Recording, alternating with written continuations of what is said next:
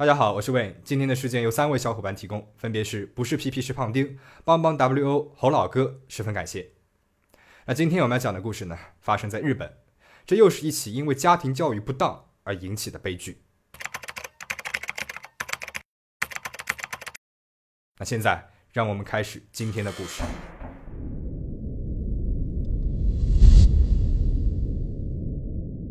二零一四年三月二十九号下午，警方在崎玉县川口市西町奥丁木的一间公寓当中，发现了一对老年夫妇在家中遇害。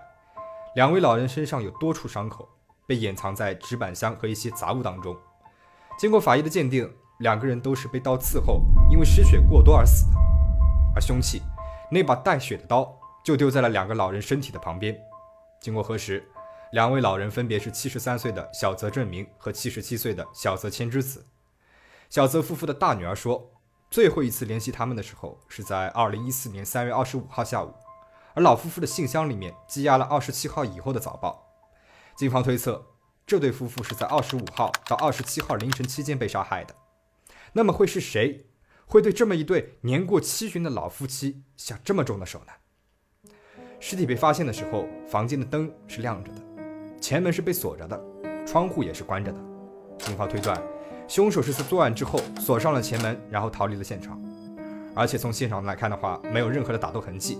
凶手应该是在两位老人没有防备的情况之下行凶的，而且他很有可能和两位老人是认识的。四月二十九号，尸体被发现一个月之后，警方以涉嫌盗窃逮捕了被害人小泽正明夫妇的二女儿和他们的十七岁的外孙。警方通过调取了监控录像，确认了母子二人从被害人的银行卡当中取出了一万日元。十七岁的少年在审讯当中也承认了自己与外祖父母的死亡是有关系的。由于少年的名字没有被公开，那我们都用少年来称呼这位十七岁的男孩。二零一四年十二月二十号，日本检方提起了公诉，要求法院判处小泽正明夫妇的外孙无期徒刑。而少年的辩护人则认为量刑过重。辩护人称，在母亲下令杀死外祖父母的情况之下，少年其实是很难违背母亲的意愿的。那么事情的真相？究竟是怎么样的？十七岁的少年他为何会对外祖父母挥刀相向呢？少年的母亲又在这场凶案当中扮演了什么样的角色呢？少年于一九九六年出生在岐玉县，四岁的时候家里面出现了债务危机，每日入不敷出，靠举债度日。母亲她没有工作，却在经济拮据的情况之下，把应该支付给房东的租金浪费在了弹珠机上面。后来，他的母亲去夜店工作了一段时间，但是没有过多久便辞了职，开始频繁出入于牛郎店。因为流连一个男公关，母亲曾经有一个多月都没有回过家。年幼的少年便陷入了我可能会被母亲抛弃的恐惧当中。十岁的时候，他的父母离婚了，少年选择了跟母亲一起生活。不久之后，少年的母亲和喜欢的男公关结婚了。母亲再婚之后，少年起初是和母亲继父住在静冈县的，那么后来他们回到了岐玉县。在日本啊，上学是要有这个住民票来确认学龄儿童是否是在本地居住的。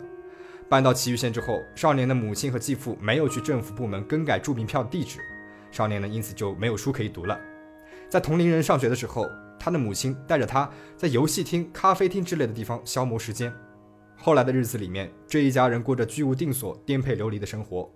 母亲和继父都没有固定的工作，那么有钱的时候，一家人住在情人旅馆里面；没有钱的时候，他们则在情人旅馆的空地里面搭个帐篷，或者是住在公园里面。在这样的恶劣环境里面，少年的母亲和继父又生下了一个女儿，但是他们没有为这个女儿提交出生登记，这个女孩也成为了一个不被看见的孩子，也就是我们所谓的黑户。这之后，为了躲债，这一家四口人是逃去了横滨。一开始，他们是住在一家旅馆里面的，但是很快就没有钱了，少年只能在横滨体育馆和儿童公园附近流浪。据少年后来回忆。那段时间，他很多次都想到，或许死亡是更加轻松的选择。少年后来说：“我非常想和朋友们相处，如果我过上了正常的生活，我很有可能可以重返学校，成为孩子们当中最活跃的那一个。”带着对正常生活的期待，在十四岁的时候，少年一个人跑到了政府部门请求生活保障。儿童指导中心为这个家庭提供了一个简陋的房子，他们就此安顿了下来。同时，指导中心还表示能够为年幼的妹妹提供帮助。却被母亲拒绝了，而少年终于有了一个家，不必露宿街头，他也可以去免费的学校上学了。从此，少年就真的可以过上想要的正常生活了吗？得到了政府的赞助之后，母亲还是没有好好的过上正常的日子。她不愿意按照政府的指导花费救济金，对生活呢也没有长远的规划，把时间和金钱都挥霍在了游戏厅和弹珠机上。两个月之后，少年的母亲说：“我讨厌在鸟笼当中生活，因为他觉得受到了政府机构的监视，十分的不自由。”于是，一家人就离开了政府提供的这个房子，而少年也被迫离开了这个学校。更大一些的时候，少年开始在继父所在的公司的宿舍里面居住。后来，继父他是不告而别了，一家人失去了经济来源。十六岁的少年被母亲要求承担起养家的重责，于是少年就去了继父之前的公司开始工作。然而，母亲还是挥霍无度，无论少年赚多少的薪水，都会被他的母亲花光，甚至是被母亲要求向公司预支工资。母亲还会要求少年向各种亲戚借钱。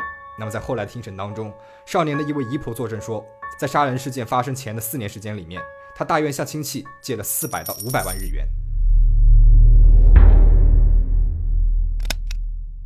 杀人事件发生的时候，少年和母亲处在一种居无定所的状态当中。面对困境，母亲想到的解决办法就是让儿子出面跟他的外祖父母借钱。但少年可以预见，自己一定会遭到他们拒绝的。但是他的母亲却对他说，即使是杀了他们。也要拿到钱。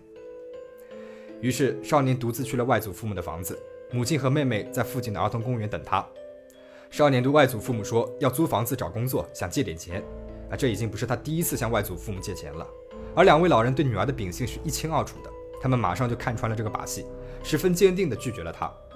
他的外祖父严厉地说：“告诉那个女人，我不会借钱给你的。没有能够借到钱，要怎么面对自己的母亲呢？”正当少年不知道怎么办的时候，突然想起了母亲的那句：“即使是杀了他们，也要拿到钱。”于是，他把外祖母叫到了厨房，用一根电线勒住了他的脖子，在厨房拿起了一把刀就杀死了他。接着，他又从背后接近了祖父，用刀将其杀死。杀了人之后，少年十分的慌乱，他丢下了刀，立马回到了母亲和妹妹所在的儿童公园里面。母亲质问他为什么没有拿到钱，于是少年又回到了现场。用一堆杂物掩盖住了尸体，从外祖父母家中翻出了八万日元现金、银行卡、照相机等值钱的东西，然后离开现场，再次与母亲、妹妹会合，并且在附近的一家购物中心的 ATM 机上面提取了现金。之后，三个人入住了酒店。他的母亲在三天之内就挥霍光了这些钱。一个月之后，母子二人被警方逮捕了。审判首先从母亲开始。二零一四年六月二十四号，法院一审开庭，母亲否认了少年说的关于自己教唆杀人的陈述，但是他承认了说过类似即使是杀了他也要拿到钱的话。二零一四年九月十九号，少年的母亲被判处四年零六个月的徒刑。那么由于未提起上诉，该判决要在上诉期满之后才生效。然后对少年的审判开始了。二零一四年十二月十五号，祁玉地方法院进行了一审开庭审理。控辩双方在杀人的事实上是并无争议的，少年呢也承认了自己犯了罪。庭审主要围绕两个方面展开：第一，少年的杀人行为是否是受母亲教唆；第二，尚未成年的嫌疑人是否应该比照成年人进行量刑。二零一四年十二月二十五号，一审宣判，少年获刑十五年。关于教唆杀人的问题，法院认为，母亲的话仅仅是向少年施压，确保他能够借到钱，他并没有给出具体的杀人指示。辩方对判决是提起了上诉。二零一五年六月十七号，二审开庭审理。少年的辩护人在庭审当中称，男孩在心理上面受到了母亲的控制。在他小的时候，母亲反复告诉男孩，是因为他才不能工作，所以需要借钱。少年因此从小就陷入了自责当中。此外，母亲还剥夺了他与家人以外的人交往的机会，来加强对少年的控制。少年对母亲是极度依恋的。少年说，他五年级的时候总是走在母亲后面。就因为担心母亲一旦离开自己的视线，自己就会被抛弃。无论母亲想要什么，少年都会拼命的尝试，即使是杀人抢劫。二零一五年九月四号，东京高等法院作出了二审判决，判决采纳了少年关于母亲下令杀人的陈述，但是并没有调整量刑，维持了一审十五年有期徒刑的判决。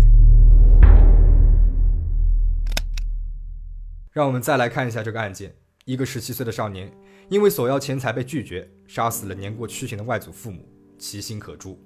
而这又是个从小过着半流浪生活的少年，母亲挥霍无度，要求少年即使杀了他们也要拿到钱，其情可悯。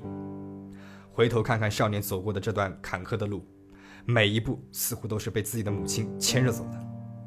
年幼的时候，家里面经济拮据，母亲却只顾着玩，导致父母之间出现了裂痕。他被迫离开了亲生父母。母亲再婚之后屡次搬家，却没有向相关部门登记，他被迫辍学。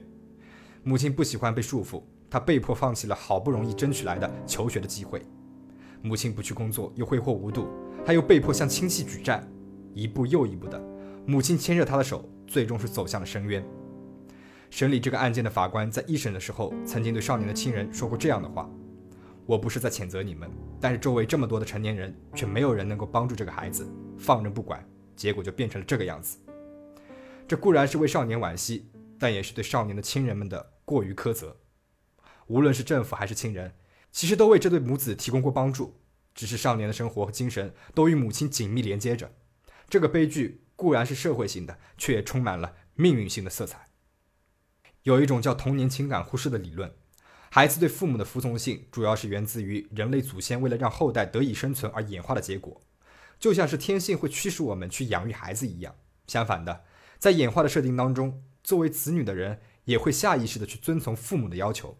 因此，对于孩子的需求，尤其是情感上的需求，当父母没有好好的回应的时候，演化的机制就会无限的加深子女的情感与实际行为上所付出的力道，付出的越多，伤害就会越深。反而变成了一种恶性循环。在这个案子当中，我们可以看到被反复强化过的服从行为模式。母亲通过情感控制，给少年戴上了无形的枷锁，痛苦而无法逃出的桎梏。或许在某一刻，他也意识到自己走在了错误的道路上面，但是却依然不舍得放下母亲的手。少年曾经对记者这样说：“钱就像是连接着自己和母亲的锁链。”判决的结果无关紧要。不过，如果有和自己处境相同的孩子，希望他能够得到拯救。